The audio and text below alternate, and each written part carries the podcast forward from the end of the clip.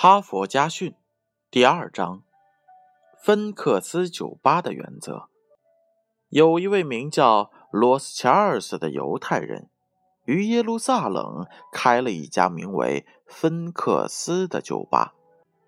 酒吧的面积不大，三十平方米，但他却声名远播。有一天，他接到了一个电话。那人用十分委婉的口气和他商量说：“我有十个随从，他们将和我一起前往你的酒吧。为了方便，你能谢绝其他的顾客吗？”罗斯查尔斯毫不犹豫地说：“我欢迎你们来，但是要谢绝其他的顾客，不可能。打电话的不是别人。”是美国国务卿基辛格博士。他是访问中东的议程即将结束时，在别人的推荐下才打算到芬克斯酒吧的。基辛格后来坦言告诉他：“我是出访中东的美国国务卿，我希望你能考虑一下我的要求。”罗斯柴尔斯礼貌地对他说：“先生。”你愿意光临本店，我深感荣幸。但是因您的缘故而将其他的顾客拒之门外，我无论如何办不到。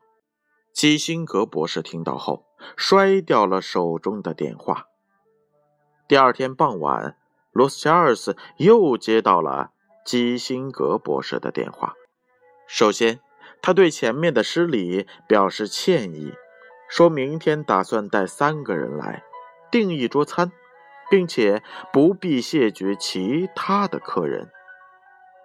罗斯查尔斯说：“非常感谢您，但是我还是无法满足您的要求。”基辛格很意外，他问道：“为什么？”“对不起，先生，明天是星期六，本店休息。”“可是。”后天我就要回美国了，您是否能破一次例呢？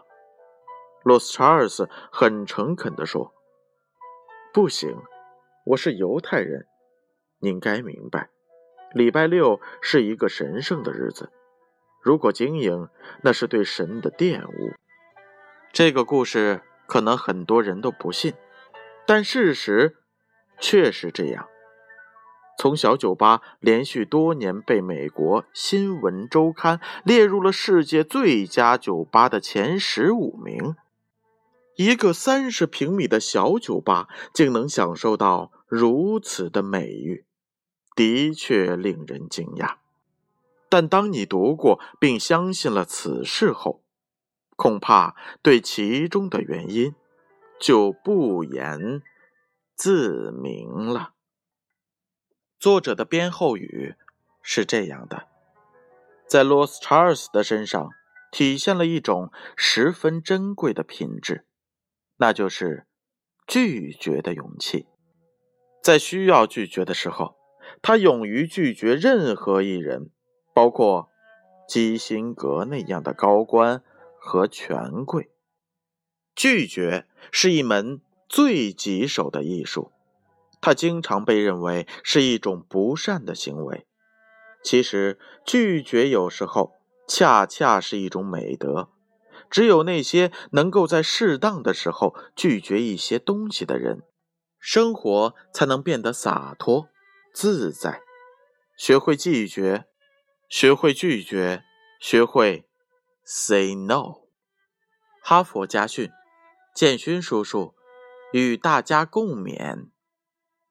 接下来的时间，闭上眼睛，乖乖的睡觉吧。让我们明晚再见。